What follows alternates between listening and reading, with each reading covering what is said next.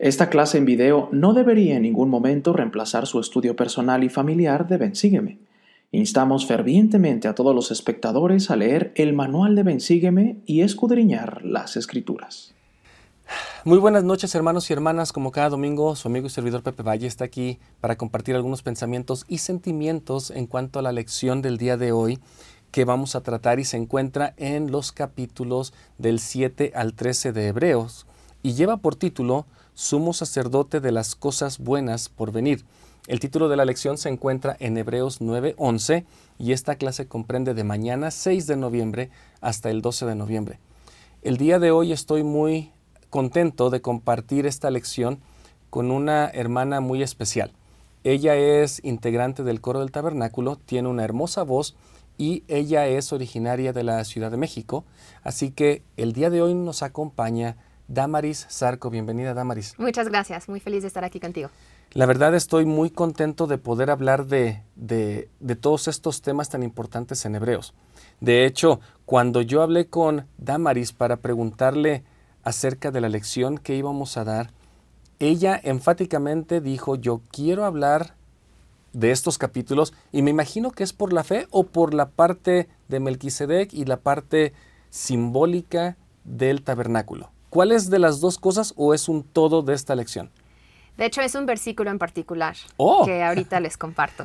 Todavía no nos los des porque lo vamos a ver al, tal vez durante la clase, pero eso aún me deja más intrigado a mí.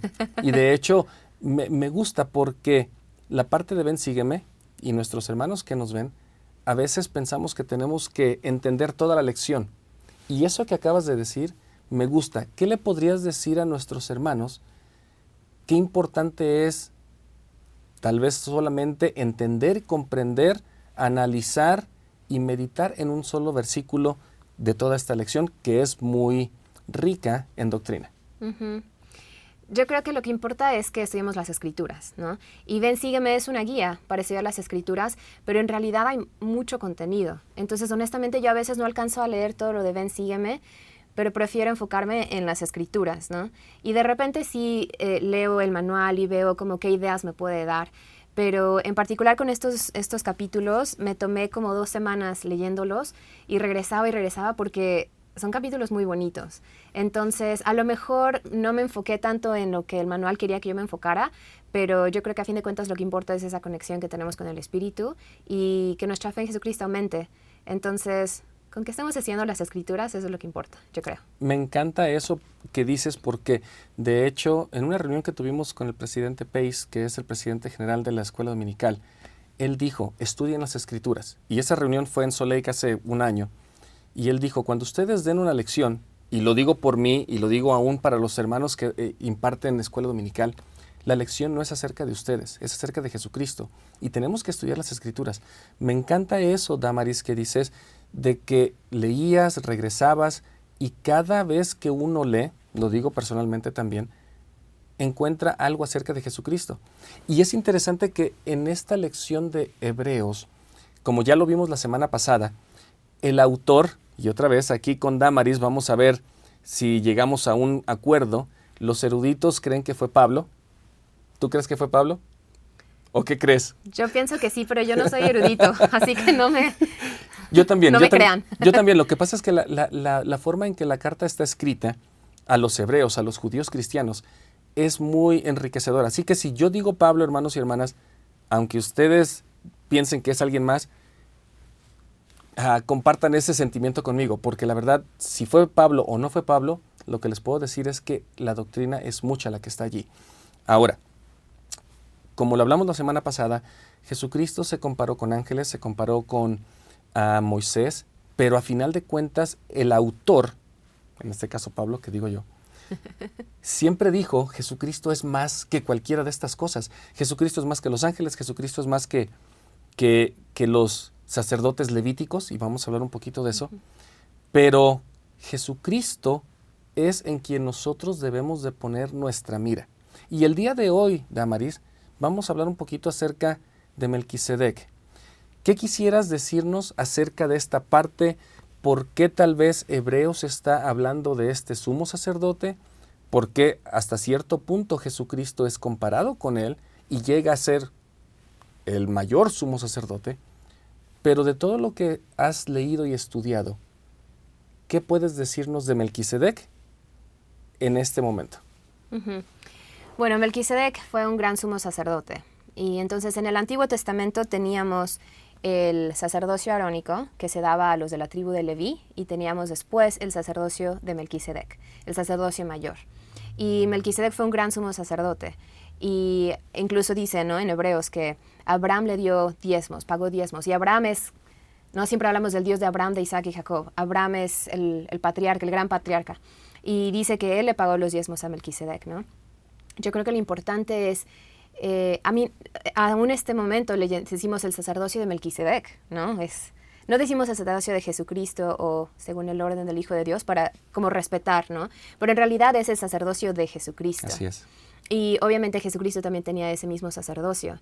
me gusta mucho lo que dice en Hebreos 7, me parece que es, compara, ¿no? De, en el sacerdocio menor, el sacerdocio de Aarón, habían ordenanzas, sin embargo, y habían convenios. Pero luego llegó Jesucristo con un mejor convenio. Y el convenio es en que nosotros hacemos, o hacemos convenios con Él y Él nos redime, ¿no? No tenemos que nosotros poner el, 100% de perfección. Nosotros hacemos convenios y Él nos da de su perfección. Por eso ese es el mejor convenio, ¿no? Y ya me salí del tema porque ya no estoy hablando de Melquisedec, estoy hablando de Jesucristo. Pero... es que así pasa con Hebreos y pasa con, con todas las cartas que hemos estado leyendo en los últimos tres, cuatro meses, así que continúa porque esa idea me gusta mucho. Bueno, eso, entonces, de hecho me gustaría hablar un poquito de, de esos, del sacerdocio, ¿no? Em, como ustedes saben y como mencionaba, el sacerdocio arónico se le daba a la tribu de Leví y era por, por linaje, ¿no? Así es. por descendencia. Por descendencia. Si nacías en esa tribu, tenías derecho al sacerdocio, sin importar nada más. Llega entonces Melquisedec y luego llega Jesucristo y eso cambia, ¿no? Entonces el sacerdocio se da por juramento. Y aún hasta este día, ¿no? Tenemos en Doctrina y Convenios el juramento del sacerdocio. Y entonces ya no tiene que ver con linaje, pero tiene que ver con nuestra, nuestro comportamiento, ¿no? Con la manera en que nosotros vivimos. pero es a través de las ordenanzas del sacerdocio de Melquisedec el que viene la salvación, ¿no? Entonces, por ejemplo, en el sacerdocio arónico, en el Antiguo Testamento iban al tabernáculo y ofrecían sacrificios, sacrificios. Y, e incluso habla mucho de esto en el versículo 7, ¿no? llegaba el sumo sacerdote al lugar santísimo y de hecho lo quiero leer en, en Levítico. En el capítulo 16 de Levítico se explica todo esto de, de los sacerdocios, ¿no? Entonces, por ejemplo, Levítico 16, 6 dice que, bueno, ya Aarón se puso sus vestidos sagrados, ¿no? Del sacerdocio, llegó al templo y dice, y Aarón ofrecerá el becerro de la ofrenda por el pecado, que es por sí mismo, y hará expiación por sí mismo y por su casa. Y después toma dos animales y, y uno, en uno de esos animales él como que transfiere todos los pecados del pueblo. Y al otro le llaman el chivo expiatorio, ¿no? Y lo, liberan. pero eso se hacía cada año. Cada año, obviamente, el sumo sacerdote había cometido errores, pecados, entonces tenía que ir otra vez a ofrecer sacrificios por sí mismo, por su casa, por toda la casa de Israel. Cada año, cada año. Eso es el sacerdocio arónico, el sacerdocio menor. Llega Jesucristo con un mejor convenio. Y entonces dice en Hebreos 7 que Él sufrió una vez por todos nosotros. ¿Qué piensas, Pepe? De hecho, lo, que, yo quisiera mencionar en esa parte es que cuando tú dices sí, Él sufre una sola vez, Él se ofrece ah, como ese cordero del sacrificio.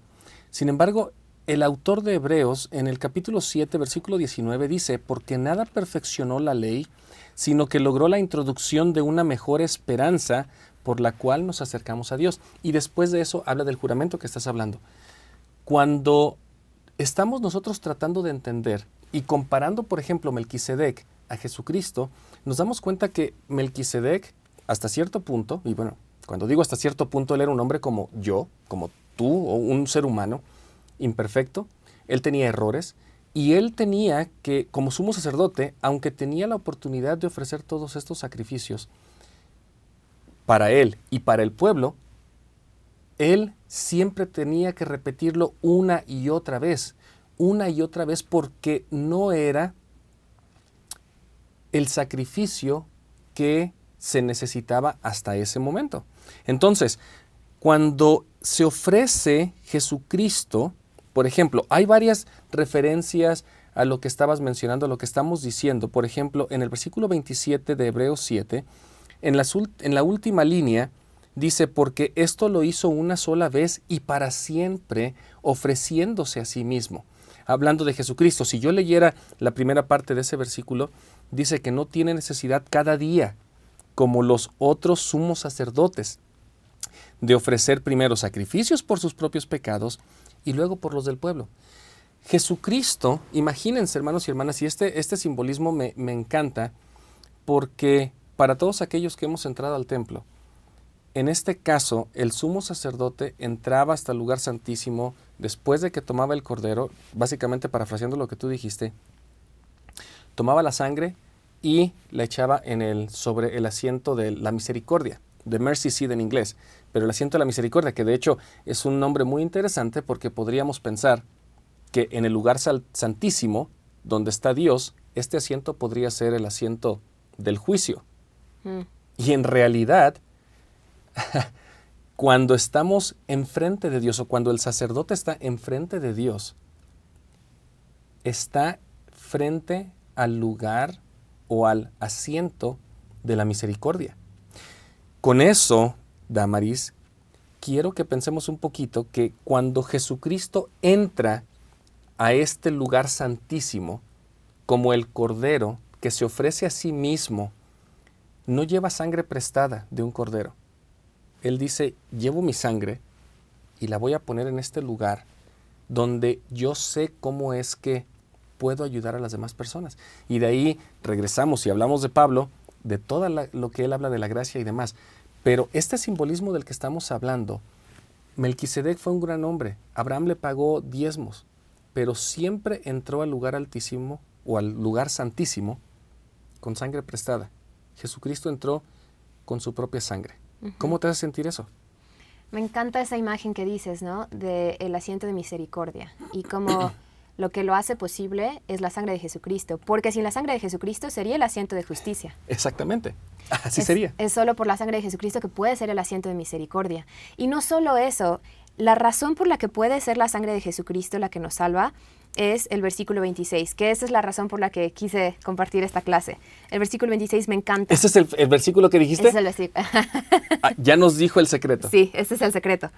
Hebreos 7:26, porque tal sumo sacerdote nos convenía, santo, sin mancha, limpio, apartado de los pecadores y hecho más sublime que los cielos. Wow. Parece sencillo. Todos sabemos Claro, Jesucristo fue limpio, sin mancha, pero pónganse a pensar, Él vivió 33 años en esta tierra. ¿Cuántas veces en un día tenemos oportunidad de pecar? ¿Cuántas veces nos enojamos? ¿Cuántas veces le hablamos mal al vecino, al que va enfrente de nosotros en el carro? Y sin embargo, Él vivió 33 años siendo santo, sin mancha, limpio. Y me da, me da curiosidad que dice apartado de los pecadores, porque en realidad él vivía rodeado, se rodeaba, escogió rodearse de pecadores. Pero fue apartado del pecado y hecho más sublime que los cielos. Me encanta esa descripción de Jesucristo y, y me gusta también porque es, a veces la vida no es blanca y negra. A veces no es tan difícil saber cómo actuar en alguna situación pero el saber que Jesucristo fue siempre, santo, limpio, sin mancha, y puedo usarlo de ejemplo en cualquier situación, que si estoy en el trabajo, que si estoy en, con la familia, lo que sea, tener a alguien que fue perfecto, que es perfecto como guía, a mí me encanta. La segunda razón por la que me gusta este versículo es porque hay mucha gente que se está alejando de la iglesia, especialmente aquí en Estados Unidos, pero creo que nunca se alejan por Jesucristo. Porque ¿qué, le encuentras de mal a Jesucristo? Y para mí eso es algo que me conforta, porque yo sé que si yo me enfoco en Jesucristo... No importa. Porque ¿qué, qué pecado le encuentras? ¿Qué falta le encuentras? Jesucristo es santo, sin mancha, limpio, apartado de los pecadores. Y como tú dices, ¿no? Ese sacrificio lo hizo una sola vez y para siempre, ofreciéndose a sí mismo. y si yo pudiera, la verdad, gracias por ese, por compartir ese, e, esa escritura con nosotros porque me encanta solamente de imaginarme, nosotros bueno, yo estoy aquí en Spanish Fork, creo que tú vives en Salt Lake, pero aquí en Spanish Fork o aquí en Utah hay algunos atardeceres muy bonitos. Por alguna razón, las nubes cuando se combina con el sol al atardecer, hay unas fotografías eh, que se pueden tomar de, de, de estudio, de, para concurso. Y cuando tú estabas mencionando más sublime que los cielos, mm. cuando yo me siento desde la parte de atrás de la casa de todos ustedes y veo este cielo, de ahora en adelante, Damaris, voy a recordar esta escritura y voy a decir, wow, si esto es hermoso, Jesucristo es aún más grande que esto. Él lo creó. Y si Él me está diciendo, Pepe, disfrútalo por un segundo, por unas, una hora, media hora, lo que dura, lo que tú puedes recibir por mi sangre, por lo que yo hice, es eterno. Y es allí donde tal vez si podemos hablarle a todos los que nos están escuchando y decirle, hermano o hermana, la iglesia tal vez es algo que se, que se restauró para que pudiéramos unirnos, pero está llena de miembros imperfectos. Jesucristo es perfecto y su sangre es quien nos va a proveer esta recompensa eterna. Me, me, recuerda una escritura, déjame ver si la puedo encontrar bien rápido. Ya la encontré en Doctrina y Convenios 45, 3 al 5. Está hablando Jesucristo con, con el Padre Celestial y le dice, Escuchad al que es vuestro intercesor con el Padre, que aboga por vuestra causa ante Él, diciendo, Padre, ve los padecimientos y la muerte de aquel que no pecó, en quien te complaciste. Ve la sangre de tu Hijo que fue derramada, la sangre, que, la sangre de aquel que diste para que tú mismo fueses glorificado. Por tanto, Padre, perdona a estos mis hermanos que creen en mi nombre, para que vengan a mí y tengan vida sempiterna. Si Él no hubiera sido santo, puro, limpio, sin mancha, nosotros no podríamos ser redimidos. Y dice, perdona a esos mis hermanos que creen en mí. Y entonces ahí luego hablaremos de la fe. Pero eso es lo que se nos requiere. Creer en Jesucristo y entonces tendremos vida sempiterna. Hasta parece... Parece muy sencillo. fácil. Y, y esa es la cosa, que a veces nosotros tratamos de complicar un poquito esto porque es tan sencillo que es creer, aceptar y de ahí vivir una vida semejante a la que vivió Jesucristo, que a veces decimos, no, tengo que sufrir más, no, tengo que, la caridad es sufrida y tengo que sufrir y tengo que tolerar, y pero en realidad solamente es aceptar que somos imperfectos, que necesitamos la ayuda, y después de eso, esforzarnos por ser como Él. Quiero agregar a esto que estamos hablando una escritura que se encuentra en Hebreos 8, 12, porque quisiera que, eh, que todos nosotros pudiéramos pensar por un segundo qué tan no quiero decir sencillo, pero qué tan simple en algunas ocasiones la hora del juicio va a ser y podemos empezar a vivirlo desde el día de hoy si es que nos arrepentimos, como el, eh, como el presidente Nelson ha dicho. Pero en Hebreos 8:12 dice, hablando el Señor, ¿ok? Aquí está el autor hablando por Jesucristo, porque seré misericordioso en cuanto a sus maldades el asiento de la misericordia, porque seré misericordioso en cuanto a sus maldades, y de sus pecados y de sus, y de sus iniquidades no me acordaré más. Fíjate que yo siempre he pensado, o había pensado hasta que estoy estudiando Nuevo Testamento, Jesucristo, que el día del juicio iba yo a ir y a Jesucristo se iba a parar allí enfrente de mí y me iba a preguntar,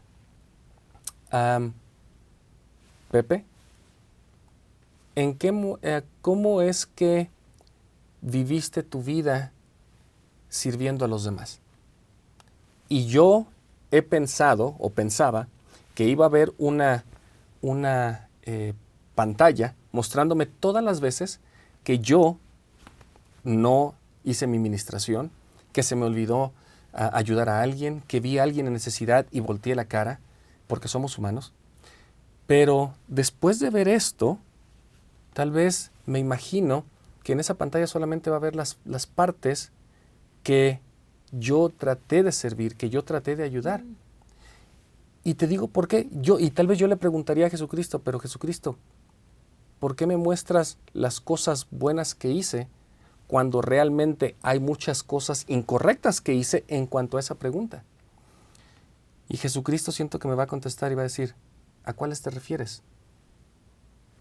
Bueno, a estas y a estas. Y Jesucristo va a decir, pero es que no las recuerdo más. Y cuando me pregunte otra vez, y Pepe, cuando ah, pensaste en hacer algo incorrecto, ¿cómo reaccionaste? Y otra vez Pepe va a pensar, van a poner ahí en la pantalla todas las cosas malas y solamente pone las cosas, por ejemplo, que me salí de la película que, que, era incorrecta, que hablé bien. Y yo una vez más le voy a preguntar, Jesucristo, ¿por qué me muestra las cosas buenas que hice cuando hice muchas cosas incorrectas? Y él va a decir, ¿qué cosas incorrectas? No quiere decir que él las va a borrar, sino que si yo me arrepiento, Jesucristo no las va a recordar más realmente cambia cuando entendemos ese, ese, ese Dios hecho hombre sin mancha, puro, que viene y paga y con su sangre. Entonces nos damos cuenta un poquito de que si nosotros nos arrepentimos, realmente yo tengo la convicción de que Él no va a recordar más las cosas incorrectas que yo hice. ¿Qué piensas? Eso me encanta. Nunca lo había pensado así, pero lo dicen las escrituras y también en, Doctrina y Convenios, ¿no? El que se ha arrepentido de sus pecados es perdonado y yo ese Señor no los recuerdo más. O sea, tal vez yo lo recuerde, pero él, sí. él va a decir, ¿de qué me estás hablando? O sea, hasta se me enchina el cuerpo decir, ¿de qué me estás hablando, Pepe? Y bueno, en el versículo 13 dice nuevo convenio. Este es el nuevo convenio, ¿no? Porque en el antiguo convenio es tienes solo puedes dar cierto número de pasos el domingo y solo, bien rígido. Y en el nuevo convenio es yo ofrezco mi sangre, tú crees en mí, te esfuerzas por vivir como yo viví, y ahí está, ¿no? Y, el Evangelio significa las buenas nuevas. Estas son las buenas nuevas, porque a poco no les dan ganas de regocijarse cuando escuchan lo que Pepe dice, ¿no? De que yo sí me acuerdo de todo lo malo que he hecho. Todos. Y Dios, no, porque creemos en Jesucristo. O sea, parece... O sea, parece tan sencillo, pero es que es, a eso vamos, a tomar la Santa Cena. Y, a veces nosotros, otra vez, aún en nuestros pecados y en nuestras faltas, lo tratamos de complicar y tratamos de darnos los latigazos porque ejercemos un juicio incorrecto. Cuando las escrituras habla de que usted y yo no podemos juzgar a nadie, es porque al juzgarme aún yo mismo, puedo darme un castigo que en realidad es mucho más de lo que el Señor me daría. Estoy juzgándome aún yo injustamente. También lo voy a poner del otro lado, hermanos y hermanas. No crean que solamente con lo malo. A veces cuando hacemos algo bueno y decimos, ah, Pepe, qué padre, Luis, ah, perdón, es una expresión mexicana, pero qué bonito que hiciste esto bueno. Le, te sacaste una moneda, se la diste al pordiosero o le diste comida a tu vecino que no tenía. Ah, Pepe, qué bien. Hoy ya no puedes ir a la capilla. Ese juicio también es injusto. Entonces, hay que aprender, o tal vez nosotros tenemos que darnos cuenta, que nuestro juicio, para lo bueno o para lo malo, hablando de mi persona, puede ser injusto. Y si es injusto, entonces podemos cambiar o podemos caer en los extremos. Y eso es de lo que tenemos que tener cuidado. Ahora, Pablo, el autor, les empieza a decir, eh, hablando acerca de que ellos estaban tal vez siendo perseguidos, estaban... Eh, eh, Hebreos es una carta a estos hermanos que realmente estaban sufriendo mucho.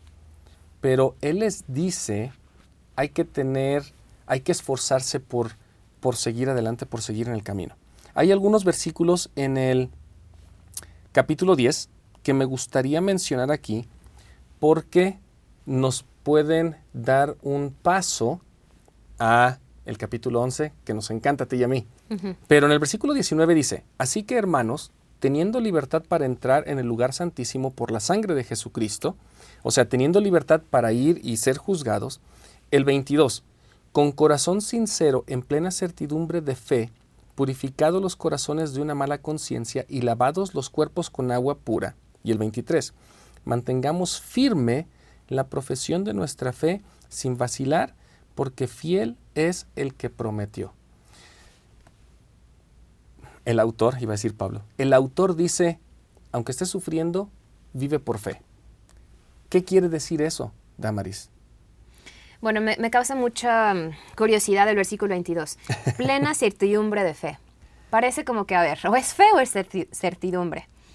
Pero, y esto es lo vamos a hablar como, como decías en el capítulo 11, ¿no? ¿Qué es la fe y en quién está la fe? Algo que yo aprendí hace algunos años, lo sigo aprendiendo, es que nuestra fe tiene que estar en Jesucristo, porque es el único ser en el que podemos poner nuestra fe, porque ese mismo ayer, hoy y para siempre. Es por su carácter que podemos tener fe en Él, porque es perfecto, limpio, puro, sin mancha.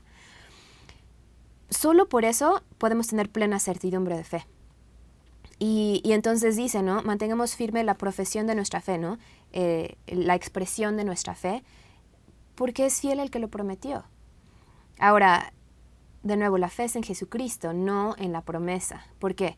Porque, ah, pues es que a mí se me prometió que, no sé, X y Y, ¿no? Y no ha pasado, entonces debe ser que Dios no cumple sus promesas. Dios cumple sus promesas, nada más que la eternidad es larga, ¿no? Pero la fe es en Jesucristo. Y entonces, mientras nosotros podamos recordar eso, siento que es un poco más fácil tener la fe. Un poco más fácil, no siempre. bueno, y de hecho, en esta parte que dices, de hecho, la verdad, yo creo que todos los hermanos que están viendo podrían pensar en eso o podrían hacerse la misma pregunta de certidumbre. Pero fíjense, eh, en esta parte, eh, Damaris y yo vamos a hablar un poquito de las, de las traducciones en inglés porque a veces de un idioma a otro puede cambiar el significado o podemos entender un poquito más. En inglés la palabra es assurance, esta palabra para certidumbre. Y cuando nosotros sabemos en inglés o cuando alguien dice I have the assurance o tengo la certeza, tengo la convicción, yo sé, entonces nos damos cuenta que es por la fe que hay cosas que esperamos, y ya me estoy adelantando al capítulo 11, pero son, hay cosas que esperamos, hay cosas que sabemos, aunque no tengamos la prueba. El autor, en el versículo 35, dice, no perdáis pues vuestra confianza, que tiene gran recompensa. Esto de no perder la confianza es, es bien interesante porque a veces nosotros, Damaris, cuando perdemos la confianza, vamos a, trasladarlo al, al mundo actual, cuando perdemos la confianza en alguien, es porque ese alguien nos ha fallado. Aquí, el autor en la carta de Hebreos, en, en el versículo 35, De Hebreos 10, el que acabo de leer, dice, no pierdas esa confianza, porque en el versículo que acabamos de leer, en el 23 dice, fiel es el que prometió. ¿Cuándo Jesucristo nos ha fallado? Y te hago la pregunta a ti porque a veces nosotros pedimos algo en oración y no se cumple. Hay, un, hay una ah, escritura que me encanta y la puedo buscar, pero lo voy a poner en los comentarios de los ah, amigos de Daniel cuando estaban en el horno, cuando ellos pedían ser salvados, pero en su oración también dijeron, en inglés dicen, pero si no, but if not, ellos dicen, yo te pido esto, pero si no pasa, yo no voy a perder la confianza en ti. ¿Cómo podemos comparar eso? Perder la confianza en un ser humano a veces pensamos que la podemos perder también en Jesucristo porque algo no pasó. ¿Qué podemos decirle a nuestros hermanos de no perder la confianza? Porque Jesucristo, creo, no nos ha fallado.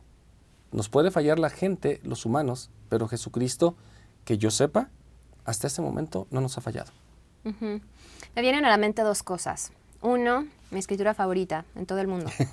Segunda de Nefi 26, 24. Hoy nos estás revelando todos tus secretos, Damaris, del Evangelio. Ah, segunda de Nefi 26, 24. Él no hace nada a menos que sea para el beneficio del mundo, porque Él ama al mundo, a grado de dar su propia vida para traer a todos los hombres a Él. Y yo siempre pienso, alguien que dio su vida por mí no va a hacer algo para dañarme, lastimarme. No tiene sentido. Él ama, nos ama a todos, a ustedes, a Pepe, a mí, a tal grado que dio su vida. Si alguien da la vida por ustedes, o sea, ¿qué más? ¿Qué más puede ser? Entonces, eso siempre me ayuda cuando estoy en alguna situación que, se siente como que, ay, pero ¿por qué pasa esto? Me ayuda a recordar, bueno, evidentemente no es para lastimarme. Debe ser por para mi bien, para el bien de otra persona. Algún propósito hay, no es porque Dios quiera lastimarme. Y eso me hace recordar en Mateo 7. Pedid y se os dará, buscad y hallaréis, llamad y se os abrirá, etcétera. Porque qué hombre hay de vosotros que si su hijo le pide pan, le dará una piedra? ¿Y si le pide un pez, le dará una serpiente? Pues si vosotros, siendo malos, sabéis dar buenas dádivas a vuestros hijos, ¿cuánto más vuestro Padre que está en los cielos dará buenas cosas a los que le piden? A veces parece que nos dio piedra, una piedra. Pero, de nuevo, si nuestra fe está en Jesucristo y en su carácter, que es el mismo carácter que el de Dios, sabemos que no puede ser una piedra, tiene que ser un pez, nada más tenemos que encontrarle la cara de pez. o toma tiempo ver que era un pez. Cuando nosotros pensamos que era una piedra y años después nos damos cuenta, mm, todo el tiempo fue un pez y yo pensé que era una piedra. Pero de nuevo, por eso es que nuestra fe tiene que estar en Jesucristo y en su carácter, no en la promesa. Porque a veces nuestro raciocinio es humano, es mortal. El de Dios es eterno e infinito. Y a veces no logramos entender lo que Él puede ver. Pero si tenemos la fe en su carácter, entonces siento que eso nos puede ayudar a, a, tener esa certidumbre de fe de la que hablábamos. Versículo 36, con eso que mencionas y con lo que estamos hablando. Porque la paciencia os es necesaria para que habiendo hecho la voluntad de Dios obtengáis la promesa. A veces vivimos en una era en que mandamos un texto y ya queremos que nos estén contestando. Creemos que los cielos es lo mismo. Creemos que podemos mandar el texto y así como... Ah, ver, ver así cuando está contestando sí. el mensaje, ¿no? Ándale, que está viendo, ya, Dios está eh, escribiendo o, o, Jesucristo me está contestando. Pero cuando no lo vemos eso y cuando no lo sentimos, decimos, ah, se olvidó de mí. Uh -huh. Allí es donde empezamos a pensar, es que todo le pasa al hermano, todo le pasa al obispo, todo le pasa a la familia de tal. A mí no me pasan las cosas buenas. Empezamos a perder la confianza y empezamos a dejar de creer que las cosas buenas pueden pasar para mí. Versículo 38, bueno, 37-38 de Hebreos 10. Porque dentro de poco el que ha de venir vendrá y no tardará. Pero el justo vivirá por la fe. Pero ¿qué significa aquí la fe? Y aquí voy a leer el versículo 39 porque es algo bien interesante. Pero nosotros no somos de los que se vuelven atrás para perdición, sino los que tienen fe para la preservación del alma. Sin embargo, quiero mencionar algo aquí del, del versículo en inglés. Es, eso que dice, si no somos de los que tienen fe, en inglés dice, somos de los que creemos. En español se tradujo, somos de los que tenemos fe. Pero en realidad me gusta mucho cómo se dice en inglés, porque podemos tú y yo decir, sí, sí, sí espero que, que Dios venga, sí espero vivir eh, en su presencia. Pero la pregunta es, ¿realmente lo crees? Hay una gran diferencia y a veces en la iglesia llegamos a pensar o se nos llega a decir, es que cuando nosotros testificamos en el púlpito o en una clase y digo, yo creo que Dios uh, vive, es casi casi como si tuviéramos una duda. Sin en cambio, en inglés, la connotación de creer es una certeza de que realmente yo espero, creo, tengo la confianza de que las cosas que le han pasado buenas a otra persona o las promesas que Dios tiene también son para mí.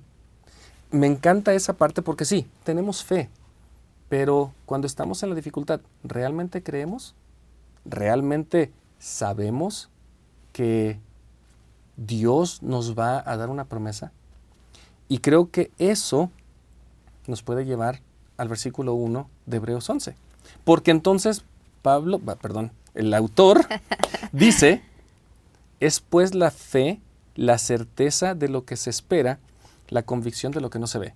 Y Damaris, aquí otra vez, discúlpenme hermanos, pero en inglés dice, las palabras que utiliza en inglés para certeza es substancia. Y mm. substancia es algo tangible. Así que eh, pensemos en esta parte. Cuando decimos la fe es la certeza, en inglés decimos la fe es la substancia, es el objeto, es las cosas que podemos la carne. tener. La carne, exactamente. Y de las cosas que esperamos, y en inglés dice La en español dice la convicción de lo que no se ve, pero en inglés dice es la evidencia de lo que no vemos. Mm. Si definimos substancia y evidencia y lo tradujéramos así en español, es pues la fe la substancia de lo que se espera, la evidencia de lo que no se ve. ¿Qué te hace pensar eso, Damaris? Bueno, eso me gusta. Yo, yo leo la Biblia en español porque en inglés me cuesta trabajo, porque las palabras son como que arcaicas, pero eso de hecho me gusta mucho. Y pienso, el capítulo 11 es en esencia una lista de evidencia. Pero entonces yo pienso, ¿cuál es la evidencia en mi vida? Y ese es un ejercicio que les recomiendo bastante porque tenemos evidencia nada más que a veces se nos olvida. Y por eso las escrituras dicen, recordad, recordad, recordad. Y, yo pienso que eso es muy importante, ¿no? Literalmente hacer una lista de, a ver, ¿cuándo yo he tenido esa, experimentado, sido testigo de esa sustancia? de lo que se espera y la evidencia o la convicción de lo que no se ve. Y creo que cuando tenemos esos momentos y los recordamos y los honramos, ¿no? Les damos el peso que merecen, entonces a veces casi es cosa de convencernos a nosotros mismos que sí tenemos fe, ¿no? Y, y yo les recomiendo eso, por ejemplo, ¿cuándo supe que Dios es real? ¿Cómo lo supe? Y anótenlo y que esa sea su referencia. Yo sé que Dios es real porque contestó mi oración en esta vez. Yo sé que Jesucristo es mi Salvador porque me ayudó en esta situación. Y esa es la evidencia eh, que nosotros podemos tener para, nuestra vida, ¿no? Obviamente también aquí el autor, Pablo. ya la convencí. no, yo siempre pensé que era Pablo. él nos da su lista también. Entonces, pienso que podríamos hablar de, esta lista de personas, ¿no? Pero antes de pasar esa lista, Damaris, yo quiero, quiero mencionar en esa parte de la sustancia porque el mundo nos ha hecho creer que a menos que lo toques, que lo huelas, que lo veas, no existe. Y hermanos y hermanas, esto es algo que tal vez a mí hasta me frustra cuando alguien en el Internet dice, es que tu fe no vale. Claro que vale. Son las experiencias que he vivido, son las cosas cuando yo iba caminando y alguien se me acercó y yo iba pidiendo una promesa o una bendición y esta persona se acerca y yo veo reflejado a Jesucristo en esta persona. Esa es la substancia. Realmente lo que nosotros atesoramos en nuestro corazón, Damaris, tiene más peso de lo que cualquier persona puede decir. Y esto debería de darnos la convicción, o todas estas experiencias, debería de darnos la evidencia que podemos decir a las personas, aquí está mi evidencia. ¿Cuál es tu evidencia? Él me ayudó en este momento, como el ejercicio que dijiste. Él contestó esta oración. Él cuando yo pedí por que me ayudara a conocerle, llegaron dos hermanas o dos élderes y tocaron mi puerta. Esa es la substancia.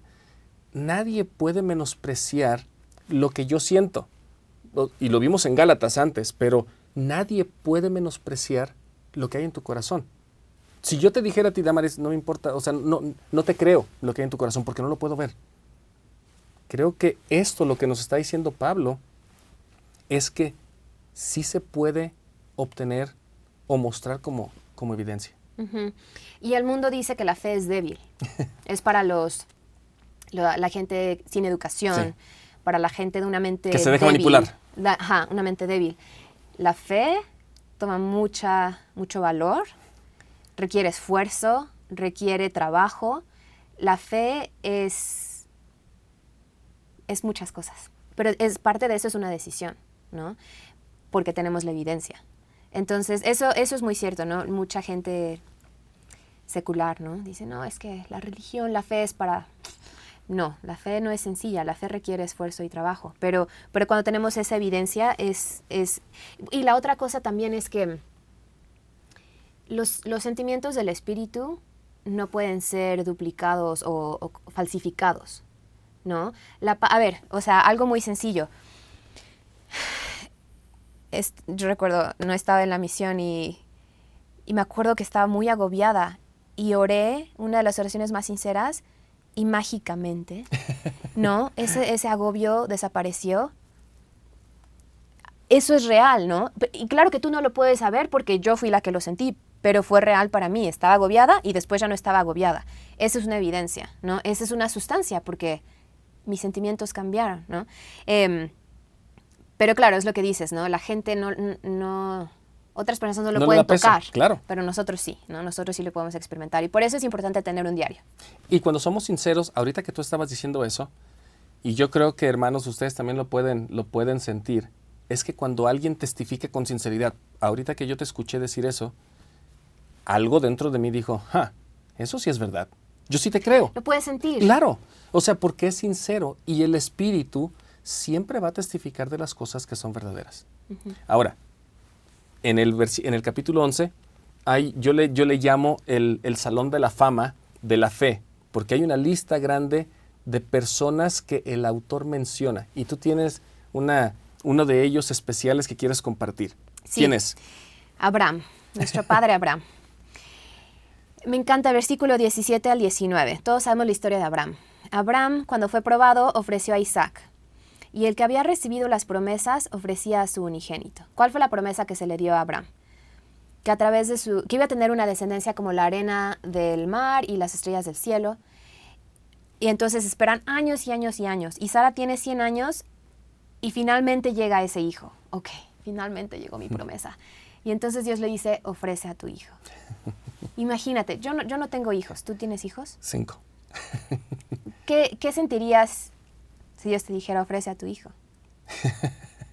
Allí se pondría a prueba la fe, la creencia. Porque en primer lugar está, voy a obedecer a Dios, y en segundo lugar está, pero tú me diste esta promesa. ¿Cómo? Es una contradicción lo que me estás diciendo. Es una contradicción, es una contradicción. Y entonces, no, y habiéndosele dicho, en Isaac, no le dijo en algún hijo tuyo, no, en Isaac, en Isaac te será llamada descendencia, pero ofrécemelo. y entonces yo me imagino cómo habrá sido ese día para Abraham y para Sara. Considerando que Dios es poderoso para levantar aún de entre los muertos, de donde en sentido figurado también le volvió a recibir. El, el elder Richard Hescott dio un discurso que me gusta mucho. La confianza en el Señor, en octubre de 1995. Confiar o tener fe quiere decir obedecer voluntariamente desde el principio sin saber el fin. Para producir fruto, tu confianza en el Señor debe ser más fuerte y duradera que la, que la, que tengas en tus propias ideas y experiencia. ¿Cuál es mi idea y mi experiencia? Si mato a mi hijo, ya no voy a tener descendencia. Ese es, es lo que yo he experimentado en mi vida, ¿no? Cuando alguien se muere ya no tiene hijos. pero dice que para producir fruto, nuestra confianza en el Señor debe ser más fuerte y duradera que esa experiencia y raciocinio que yo tengo. Yo no sé cómo, Abraham estuvo dispuesto a hacer eso. Es que tenía confianza. Pero no por nada Dios le llamó amigo, ¿no? Porque eso es exactamente lo que Dios tuvo que hacer, ofrecer a su hijo por nosotros. Por eso Abraham fue llamado amigo de Dios. Y regresamos otra vez a la confianza. Siempre en nuestra parte humana creemos o tenemos la fe de que sí algo va a pasar, pero no lo creemos, no tenemos la confianza porque no hemos experimentado, no se ha puesto a prueba o no nos hemos permitido nosotros poner a prueba ese sentimiento que tenemos. Cuando las cosas van mal, hace rato lo mencionaste, ah, la iglesia no es verdadera por esto y por esto y por esto, yo me voy. La parte más sencilla de todo esto es dejar todo a un lado.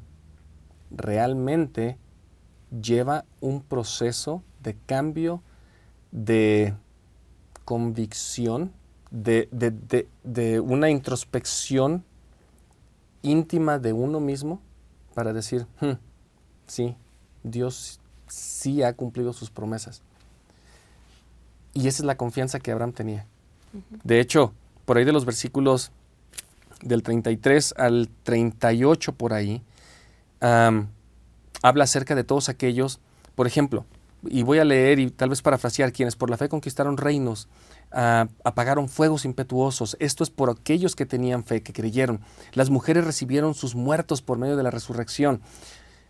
Pero el versículo que tú me mencionaste antes de comenzar esta lección fue el 36 que dicen, o que dice, otros experimentaron vituperios y azotes, y además de esto, prisiones y cárceles algunos fueron apedreados, aserrados, etcétera, maltratados. ¿Qué pasó con ellos? O sea, Esteban, eh, de hecho, enfrente de Pablo, fue apedreado. Yo me imagino que tal vez él pidió que no pasara así, pero pasó. ¿Cómo podemos explicar esto, Damaris? O sea, estamos hablando de la confianza, pero hay personas que su fe, y, aquí voy a ser un poco sarcástico, espero que ustedes me entiendan, que su fe no les ha salvado. ¿Qué podemos decir? Así le dijeron a Jesucristo. si eres hijo de Dios. Así es. no, ya se me acordé. Ya, ya, ya me dijo el, abogado del diablo aquí, Damaris. no, nada más esto me, me, hiciste pero, Pero qué bueno, o sea, eso, eso, es lo que tenemos que decirle. A ver, tu fe no te salvó, tírate. Y es cierto, yo, yo seguido pienso, no seguido, pero a veces pienso, por cada Lázaro que revivió, ¿cuántas, ¿cuántos de nosotros no hemos perdido miembros de la familia? Así es y, por cada, mm, el, hombre que fue sanado en, la, en Bethesda, yo, yo soy enfermera y trabajo con gente paralítica. Y yo cuando leo eso, híjole, no te puedo expresar lo que siento. Yo digo, yo tengo muchos pacientes que no han sido sanados, como ese hombre en la alberca de Bethesda. Pero Dios sigue siendo el mismo, ayer, hoy y para siempre.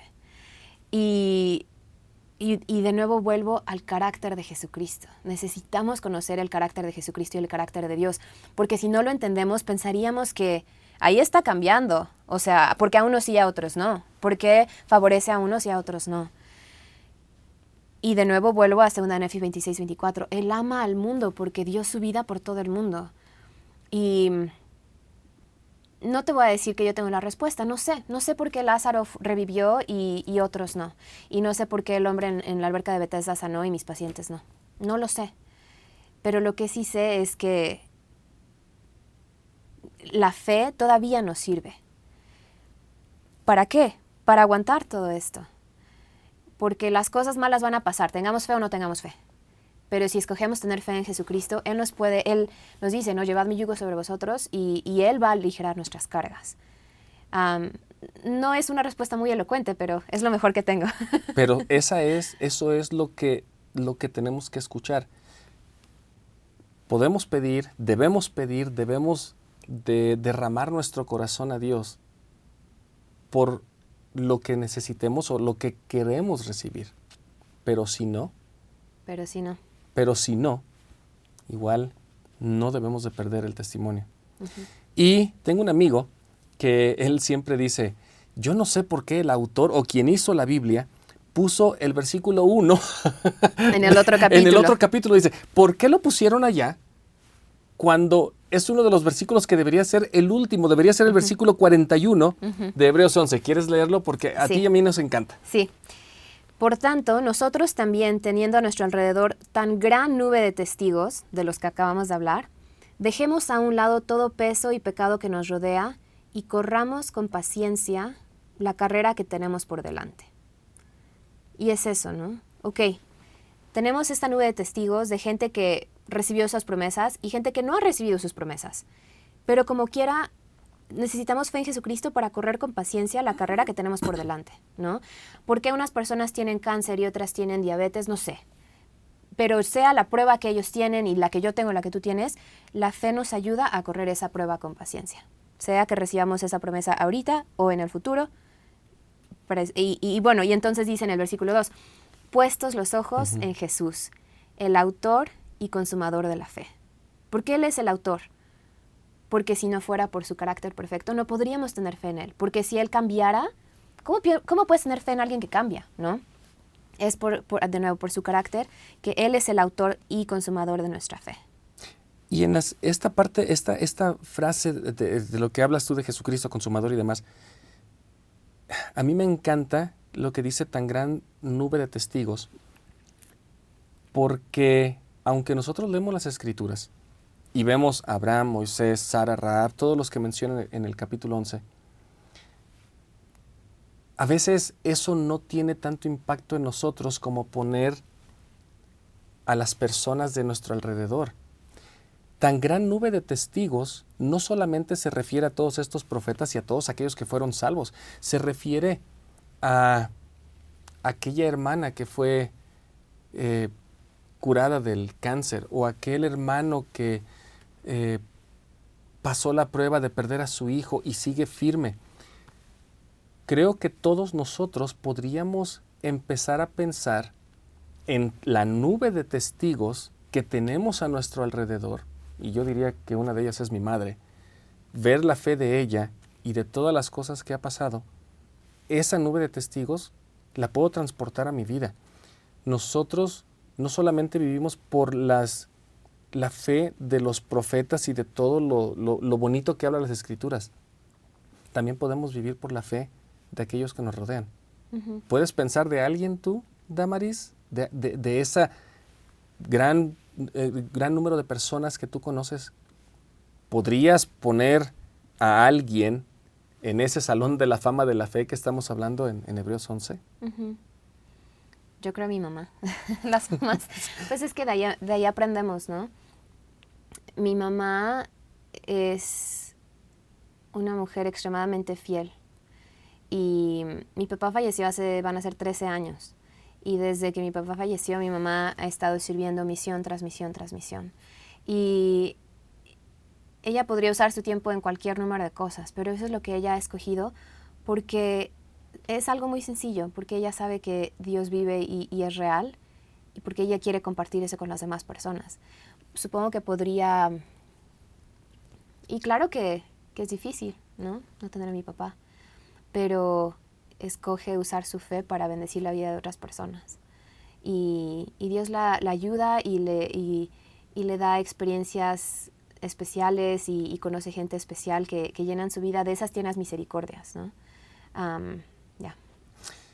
Yo creo que en este momento, Damaris, podemos, ahorita que estamos pensando en todas estas personas y, que tenemos un sentimiento de saber de que alguien ha influido en nuestra propia fe, podemos ver un video para ir terminando con la clase, que es una canción tal vez ya viejita, para todos los que tienen mi edad la van a conocer y si son más jóvenes, escuchen bien la letra, porque realmente eh, hace un resumen tal vez de todas aquellas personas que tuvieron fe y cómo esa fe absoluta en el Señor les bendijo.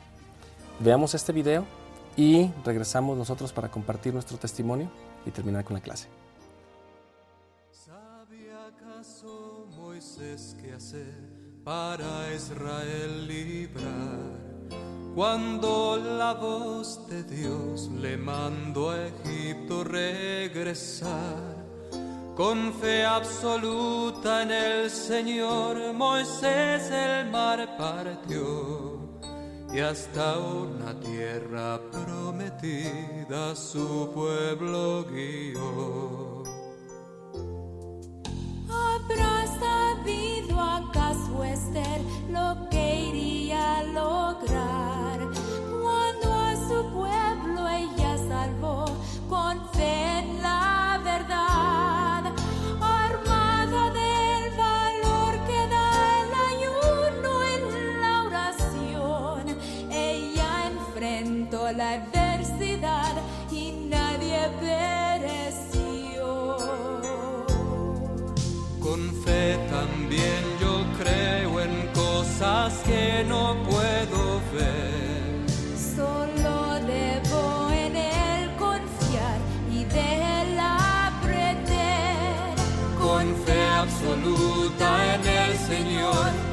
Dios de la eternidad, yo iré y haré su voluntad y él me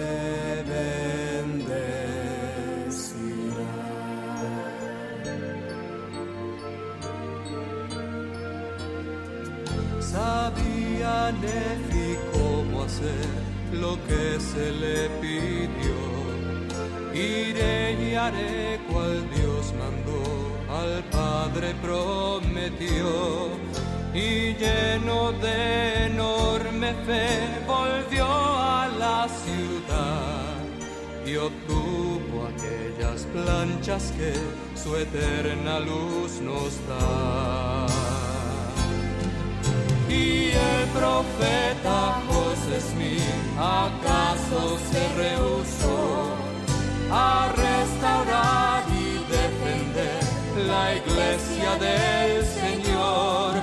Desde el principio se ofreció a todo de y nos dejó un gran legado por la eternidad. Con fe también yo creo en cosas que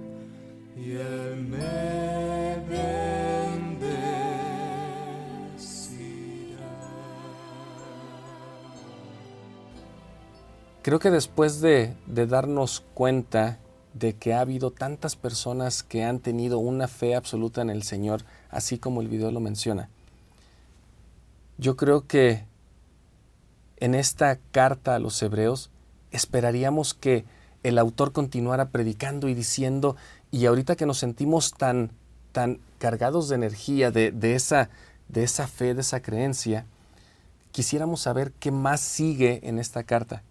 Y el autor, Pablo, en este caso dice en el versículo 1 de Hebreos 13, permanezca el amor fraternal. No os olvidéis de la hospitalidad, porque por esta algunos sin saberlo hospedaron ángeles. Toda la fe, todo lo que tenemos en el Señor Jesucristo nos invita a tener amor fraternal. Tal vez quisiéramos algo más grandioso y, el, y Pablo aquí les dice, ama a tu semejante, ama a todo aquel con el que, con el que interactúas. Ese es el gran mensaje después de que sabes que Dios está contigo, de que tú crees que todas estas cosas van a pasar. Damaris, ¿con qué puedes o quieres terminar esta lección? ¿Qué le dirías a todos nuestros hermanos que nos están viendo ah, como testimonio? Y te voy a poner aquí en evidencia de tu fe y de tu creencia. Mi fe está en Jesucristo. Realmente y me encanta hablar de Jesucristo, me encanta cantar de Él, me encanta cuando en, en la iglesia hablamos de Él. Es porque es real. Y como dice el título de la clase, ¿no? Es el sumo sacerdote de las nuevas cosas por venir, o buenas cosas por venir. Y es real. Y yo creo que mientras más lo conocemos, yo mientras más lo conozco, más me maravillo de él, de su, su amor tan profundo, su misericordia tan grande. Yo en verdad creo que él es más misericordioso de lo que nosotros creemos. Es más paciente de lo que nosotros creemos. Tiene, tiene buen humor, es buena onda, como decimos en México. Em, y, y yo creo en él. Y creo que a través de su sacrificio expiatorio yo puedo ser redimida. Soy tan imperfecta. Y antes, todavía a veces, ¿no? Como me achicopalo, como decimos, ¿no? Por, por mis debilidades. Y, y, y es bueno reconocerlas, pero cuando pienso en Él, es como, oh, está bien. Puedo orar, puedo arrepentirme y al hacer y guardar convenios, su poder puede estar en mí y fortalecerme y ayudarme a ser mejor. Es sencillo. Jesucristo en verdad es el Hijo de Dios, es real. Y les invito, hermanos, a que lo conozcan. Y cómo lo conocemos a través de las Escrituras. Y no nada más leerlas, pero en serio pensar, a ver, ¿y si yo hubiera estado ahí? ¿Y si Jesucristo hubiera hecho esto por mí? Si yo hubiera sido la mujer que extendió su mano para tocar su manto, ¿no? Realmente ponernos en esas historias podemos llegar a conocerlo y realmente sentir su divinidad y, y la realidad de, de, de su, su, vida y su sacrificio por nosotros. Y, y, les testifico de esto en el nombre de Jesucristo. Amén. Amén. Damaris, muchas gracias. Hermanos y hermanas, la invitación del día de hoy es que podamos realmente creer, no solamente tener fe, y espero se me comprenda lo que estoy diciendo, creer que las promesas van a venir en el debido tiempo del Señor si yo creo, si yo sé que tengo evidencia, que tengo substancia para creer en Él, entonces esperemos, seamos pacientes. Todas las promesas van a llegar. No hay cosa que no se cumpla, no hay fecha que no llegue, no hay promesa que no se cumpla. Todo se va a cumplir en el debido tiempo del Señor. Y para todos aquellos que estamos pidiendo un milagro grande, continuemos pidiendo, porque Pablo, en esta carta a los hebreos, él invitó a todos a que creyéramos en algo que realmente está por encima de este mundo, es más grande que lo que usted y yo podemos ver, tocar, oler. Es mucho más grande y aunque el mundo diga que no es cierto, usted y yo sabemos que sí, porque lo hemos experimentado, porque lo hemos sentido, porque hemos llorado de gratitud cuando hemos recibido esas promesas. Mi testimonio es que Dios vive. Jesucristo, Él es el consumador de esa fe. Él es quien, como el sumo sacerdote perfecto, se ofreció en sacrificio para que todo esto que Pablo habló y que nosotros hemos mencionado se cumpla y sea verdad y pase en su vida. Que podamos todos saber que Él vive, que podamos creer que estas promesas se cumplirán. Es mi testimonio que comparto con ustedes en el nombre de Jesucristo. Amén.